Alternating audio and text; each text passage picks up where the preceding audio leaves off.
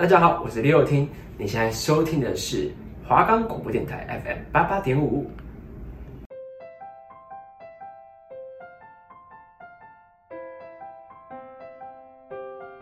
想知道距离和现实有什么不一样吗？想在这烦躁的日子里逃离三十分钟吗？想透过影集思考人生吗？Hello，大家好，我是爱丽丝，我是兔兔，欢迎收听今天的节目。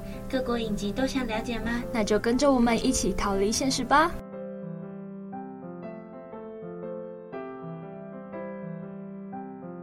我们的节目可以在 First Story、Spotify。Apple Podcasts、Google Podcasts、Pocket Casts、Sound Player，还有 KKBox 等平台上收听，搜寻华冈电台就可以听到我们的节目喽。Game》呢是一部有关爱情、友情、性、心理健康、同性恋、宗教信仰等议题的青春校园剧。嗯，今天我们想要谈论的主题是以 Scam 这部剧情作为主轴去延伸。那它里面内容大部分有讲到。嗯，合租生活的部分，那我跟 Alex 其实已经搬出来外面住了。那过去我们也是住在学校宿舍的，这样。学校宿舍我觉得是一个可以快速融入团体生活的地方，但是我们学校的女宿都是雅房式的，就是厕所跟公共卫浴这样。然后同时你也会失去一点自己的隐私感吧，我觉得，因为像。我是没有办法跟人家共用一间厕所的人。然后像是我，可能就是因为我比较有洁癖吧。然后其实我觉得要跟就是要去那种公共卫生间，我觉得让我有点反感。然后而且我蛮注重个人隐私的，所以其实有时候，嗯，当你真的在来不及上课或者是你赶时间的时候，你要换衣服，但是厕所就是很满，你必须要在房间换衣服的时候，你就。不能不能有就是自己的空间的那种感觉，就感觉很赤裸这样子。其实当初要搬出来住的时候，我也跟爸妈争执了很久。就是爸爸妈妈可能就觉得宿舍比较安全啊，就在学校里面上课也比较方便什么的。但是我会觉得说，我自己的隐私感会更重要。对，其实我觉得。我那时候也是有跟家人聊过，说其实我想要提早搬出来，就是我可能就是住半个学期就好，我不想住那么久，因为我觉得，因为我就是一个人住习惯了，所以其实当你跟群体一起生活，然后没有完全没有隐私的时候，你会觉得很没有安全感，而且你住在宿舍，你一整层楼那么多人，隔音又差，然后。其实我觉得整个生活品品质的状态没有很好，而且其实不要说什么女生都特别爱干净什么的，其实住过宿舍就会知道说女宿真的很生没有很爱干净。我觉得其实，嗯，不要看女生就是呃都打扮得漂漂亮亮，可是她们可能真的私下可能就是没有你们想象中的那么美好。对，就是在外面打扮光鲜亮丽，然后。其实，在私底下生活，可能个人卫生用品就直接丢在厕所里啊，什么之类的，就是放在厕所的那个隔板上面。对，我真的是，我每次去上厕所的时候，开那个厕所门，就像在开什么惊喜包一样。可是开下去从来不会是惊喜，都是惊吓。真的，然后会有那种上厕所上在外面的那一种。对，我就觉得说，请问到底是怎么了？为什么没办法好好上厕所？而且其实因为宿舍没有门禁嘛，然后就是很多人会喜欢，就是有自己的夜生活，但是他们可能喝了酒之后，他们会呕吐，但是就把厕所整个吐的乱七八糟的那一种。然后我觉得，因为阳明山的天气比较潮湿，所以我们宿舍就是。要用除湿机的话，其实学校也不让我们用除湿机，因为怕跳电。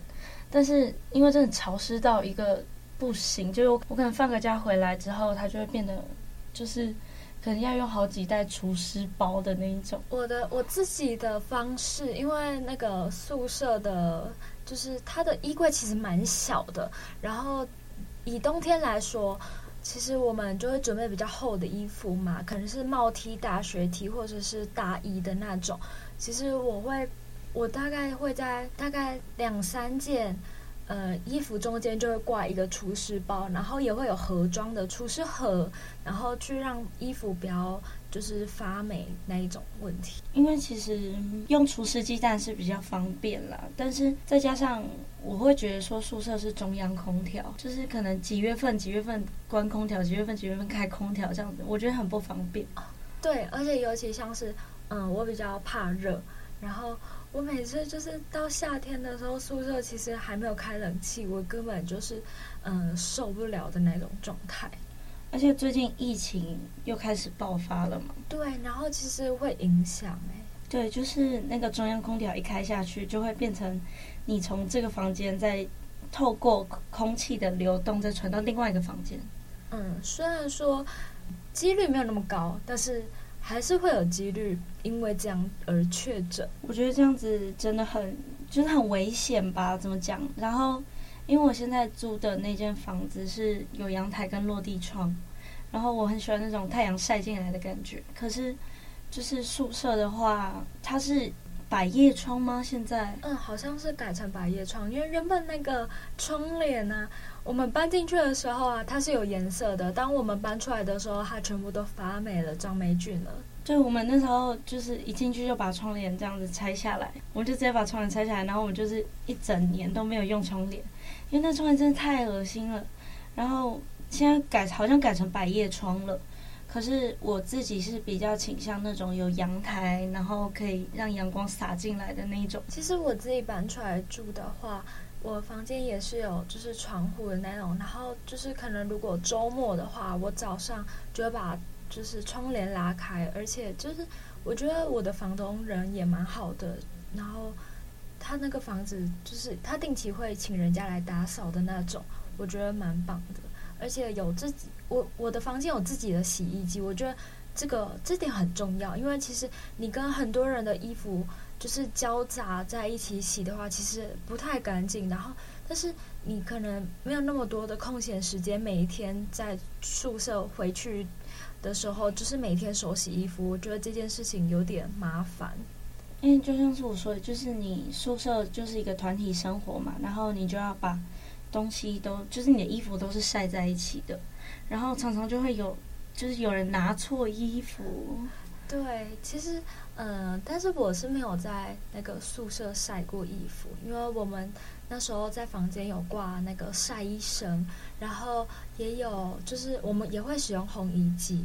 那因为我自己蛮怕衣服就是坏掉的，所以我那时候就是买了那个呃烘衣纸，就是防静电的烘衣纸。就是我会跟我室友他们一起使用，就是因为我觉得，毕竟一件衣服你希望它穿出去是漂漂亮亮的，但当然你在就是清洗它的时候，你势必也要保护好那件衣服。我是因为就是我现在之前有被拿错过衣服的经验，所以自己搬出来住的时候，当然是希望有一个有阳台可以晒衣服的地方。只是哦，我房东也是，我房东人也蛮好，就是。我的那间房子是有一个自己的专属的烘衣柜，就是他自己会自己打开，他会自己开始烘干那种。然后就是你冬天，然后可能或是阳明山下雨的时候，哦，你就可以先对对对，先把东西拿去烘。临时有湿的东西，但是你突然那一天可能天气真的很差，也晾晾不干，你就可以赶快对对对，赶快放进去烘干。然后比方说雨伞啊什么的，这样第二天拿出来的时候，你就不会整身都是湿的。嗯，其实我就是我觉得我住的那边，嗯，唯一美中不足的地方，应该是因为没有烘衣机吧。我觉得，我觉得烘其实烘衣机在阳明山真的蛮重要的。除了它可以快速就是帮你把衣服烘干之外，就是你可能临时要，嗯，今天要出门，然后但是你昨天可能衣服湿了，那你可赶快放进去烘干，你就隔天就可以有，就是。很好衣服可以穿，这样。因为其实老实讲，我是一个生活白痴，就是我的洗衣机刚好跟我家里用的洗衣机是一样的洗衣机，然后就是也不用再去学说要怎么用洗衣机这件事情。然后可是烘衣机我到现在还没用过，我住在那边两年了，我还没用过烘衣机。啊，可是烘衣机不是把钱投进去就可以使用了吗？那它就是要转什么冷风、热风几分钟，然后我就完全不知道几分钟会干。哦。那个那个我我也完全不知道，而且我是对应该说我也算是生活白痴吧，应该所有人都这样认为我是生活白痴，因为其实我。那时候我完全不会用洗衣机，我连在家里都不会使用。然后那时候房东跟我说：“哎，你有自己的独立洗衣机哦。”我就很紧张，我就那时候搬去住的时候，我就跟我妈妈说。妈妈怎么办？我不会用洗衣机，你赶快教我。然后我就特别注记写便条纸的那一种，就是一开始要怎么做，然后要按下哪一种行程，然后要怎么放东西进去洗。就是我每次洗的时候都很紧张，很怕洗衣机坏掉这件事情。我刚搬进去的时候，我妈也告诉我说：“哎，那个洗衣机这个开关按下去，然后按启动就可以自己洗喽。”然后说：“哦，好好好好。”然后。原本是打算买洗衣精，可是我现在用洗衣球，因为洗衣球只要丢一颗进去，然后就可以，它就可以自己清洗，然后就觉得就是说不用担心说洗衣精要倒多少这样子。然后那时候我妈妈就告诉我说：“哎，那个那个 Alice，你要自己洗衣服哦。”然后因为我之前第一个礼拜、第二个礼拜我都带回家洗，就是整桶洗衣篮带回家，因为我住台北嘛。嗯。然后我妈都会上来。载我这样，然后我就整桶洗衣篮搬回家，洗完之后再整桶带上来。其实之前在宿舍的时候啊，如果我到周末，然后刚要回家，我就拖着行李箱，就是可能就是那一个礼拜的脏衣服，就把它拖回家，拖回家洗。因为我是其实那时候住在宿舍的时候，因为跟大家共洗共用洗衣机，导致就是皮肤有。就是有出问题的状况，所以其实我其实没有很喜欢就是在学校洗东西这样子。然后，但是现在有自己的就是洗衣机之后，就是明显改善了很多。但是，就是我觉得搬出来住是势必要学习这些事情，因为我那时候我室友都蛮照顾我的啦，就是我不会换床单这件事情蛮丢脸的，就是我不会换床单。我觉得这件事情有点荒唐，但是我觉得这一定要分享。就是那时候你还打电话跟我说怎么办，兔兔，我不会换床单哎。然后，但是因为那时候我也过没办法过去你家，然后我就说，不然你上网看一下影片，然后你去学一下，就是要该怎么换床单跟被套这件事情。结果后来你居然跟我说你换了三次，然后你还是不会换，然后我们就打视讯，一步一步来，一步一步学的那种。然后其实我发现这件事情好像我也发生过啊！原来在家里，我的床单、被单，然后都是我的哥哥跟弟弟帮我做的。然后洗衣服，然后还有什么的，就是连煮饭、洗碗，这些都是我，这些在我们家都是男生做的事情。所以其实，嗯、呃，可能就是大家说的吧，娇生惯养长大的小孩，真的。因为我在家里面，我妹妹会帮我洗衣服，然后会帮我洗碗，也会帮我煮早餐、买早餐什么之类的，所以好像都不用我自己做。然后可是搬出来之后，我之前第一年搬进搬出去外面租房子住的时候是，呃，我妈妈每个礼拜会上来，然后会告诉我帮我换床单，然后再下去这样子。可是现在自己住的时候，就是就是。就是换床单这件事情对我来说真的很难。我那时候影片看了三次吧，可能某一个那个换床单的点阅率好几次都是我的，然后 就是一直在摸索怎么换床单。我还整个人就是伸进那个被套里面，就整个就是趴进去那个被套里面，然后一直想要把那个脚对齐，然后我连正面反面都分不清楚。这这差不，这应该不是生活白痴了吧？那可能比生活白痴还要更惨。其实，因为那时候我知道我一定是长久都要住在外面，所以我那时候就是只要回家的时候，我就会跟我的哥哥跟弟弟讨论说：“，那个我的未来生活可能会遇到什么样的问题？你们可以赶快教我吗？”这个样子。然后我大概每一周都会打电话给我哥哥说：“哎，那个可能我的冰箱，然后可能。”我冰的东西怎么结冻了，或者是说，呃，我的什么窗帘啊，我的衣服怎么了？我的衣服好像洗皱了，然后要怎么办，它才会恢复原状的那一种？东西解冻这件事情，其实我有发生过，就是我之前分不清楚冷冻库跟冷藏，然后我把布丁因为冷藏满了，然后我就把布丁冰在冷冻，然后拿出来的时候它是解冻的状态，然后我看着它，然后就傻眼。然后我就打电话跟我妈说：“哎，妈妈，我的布丁解冻了，可是我把它冰在冷藏哎。”然后我妈就说：“哎，你是温度调太低了什么的。”然后我就叫房东来看，房东就说：“没有啊，你冰的是冷冻啊。”其实因为我家我家也有那个冰箱，但是我其实不太，因为它是一就是一台小独立小冰箱，所以我分不太清楚说哪就是冷冻跟冷藏它们。区间到底是哪哪一段开始？所以其实我冰箱就是除了水就没有其他东西的那一种。所以我觉得，嗯、可以依个人的习惯来决定你需要合你喜欢的是合租生活还是个人生活。但就是我们现在讲的不代表本电台的立场，这样子。对，就是其实我们都是个人的经验去跟大家分享。对的。你想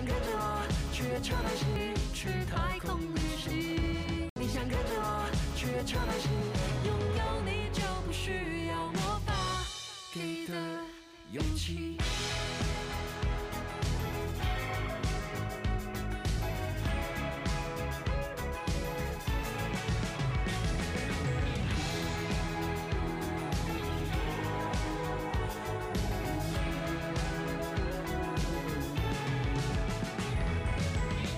心情连着你动的咒语，一扇门就通往银河系。行，去太空旅行。你想跟着我去月球旅行，拥有你就不需要魔法给的勇气。挪威其实是位于北极圈周边的北欧国家。那北欧国家相对于最著名的就是，呃，看极光这件事情。然后对我来说，看极光是一件非常浪漫的事情。就是虽然说看极光很碰运气，因为其实。极光没有一个特定的时间点会出现，但是他们有一个侦测仪，就是它是一到十级，然后你可以去到那个地点看一下那个侦测仪今天的级数大概是多少，然后一到二级的话，可能它就只是一个淡淡的光线而已，那十级的话，你可以看到非常非常漂亮的极光，然后就会觉得说。哇塞！我真的人生就达到幸福的巅峰的那种，真的就是真的人生感觉就一定要去看一次极光。对，虽然说其实很就是现在都有那个报章杂志说，其实现在极光出现的几率越来越低了。然后其实我觉得，如果嗯有机会的话，可以。我刚刚也提到的，就是看极光这件事情，其实是很碰运气的。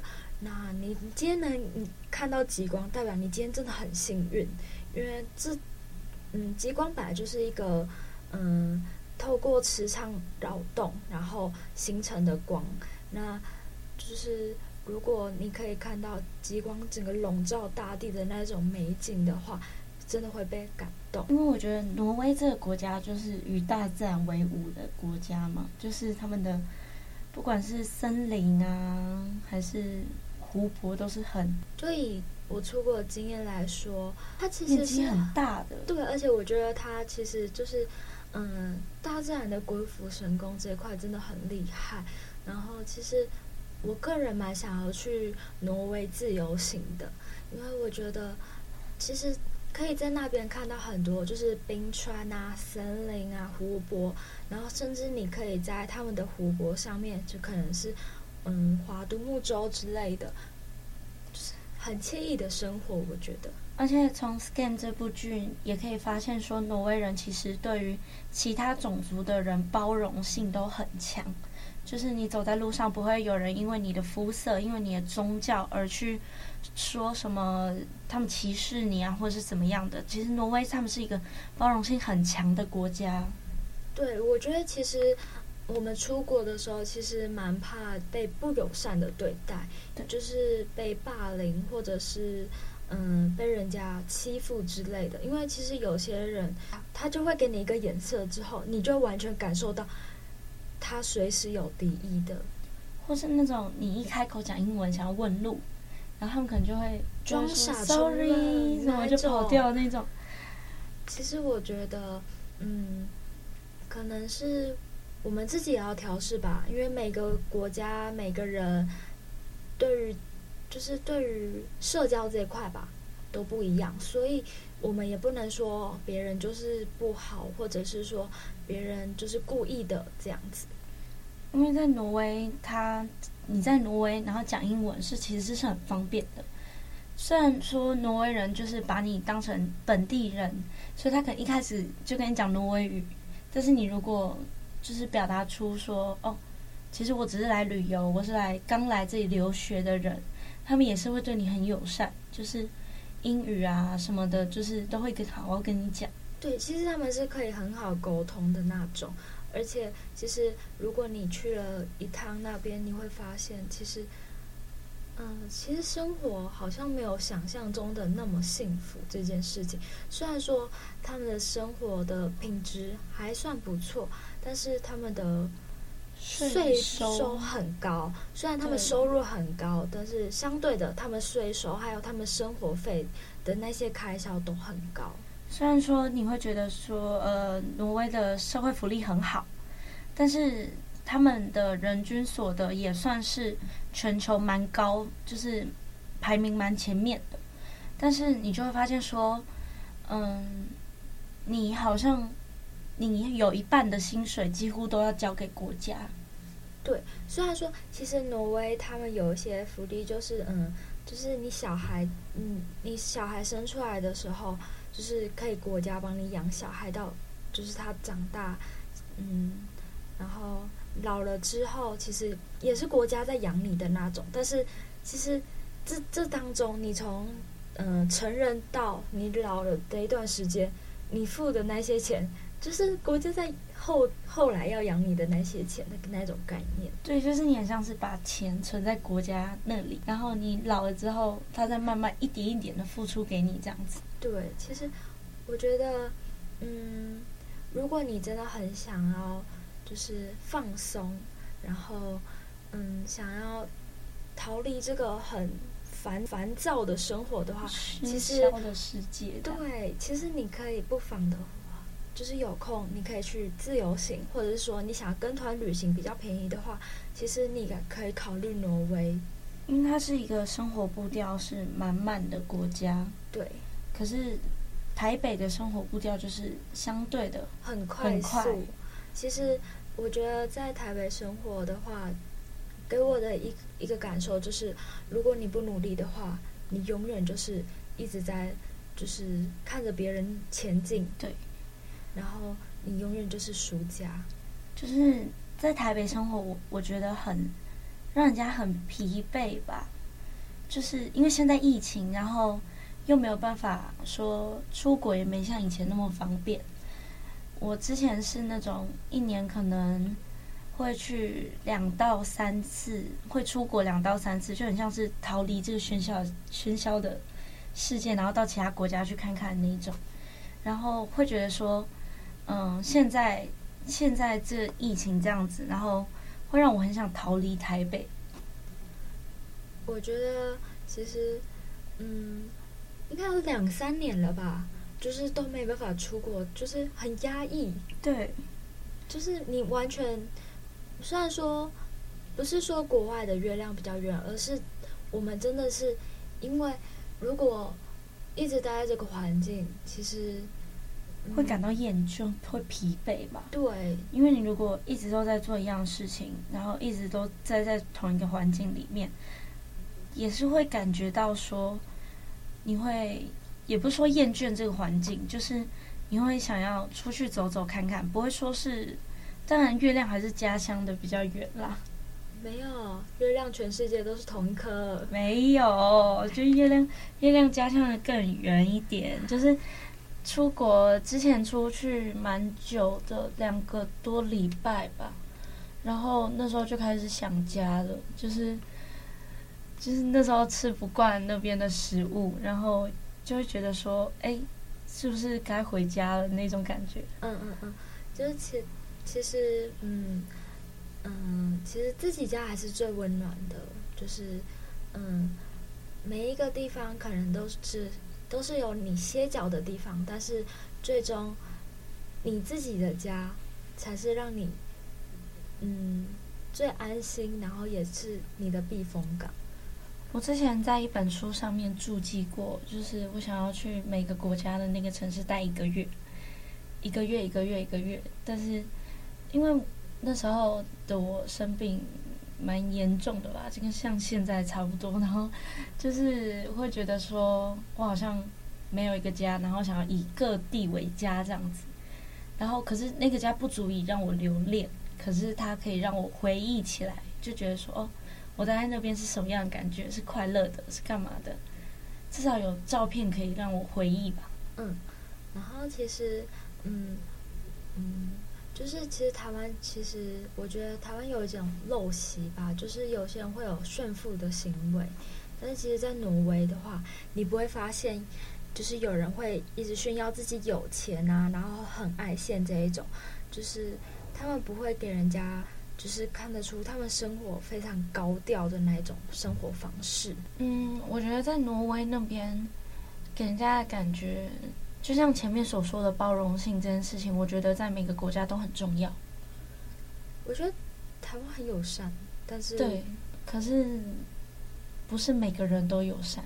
对，其实我觉得，嗯，如果你希望你自己被人家。怎样对待的话，那你就要学习，你要友善的对别人，然后愿大家的温柔都可以被温柔被这个世界温柔以待。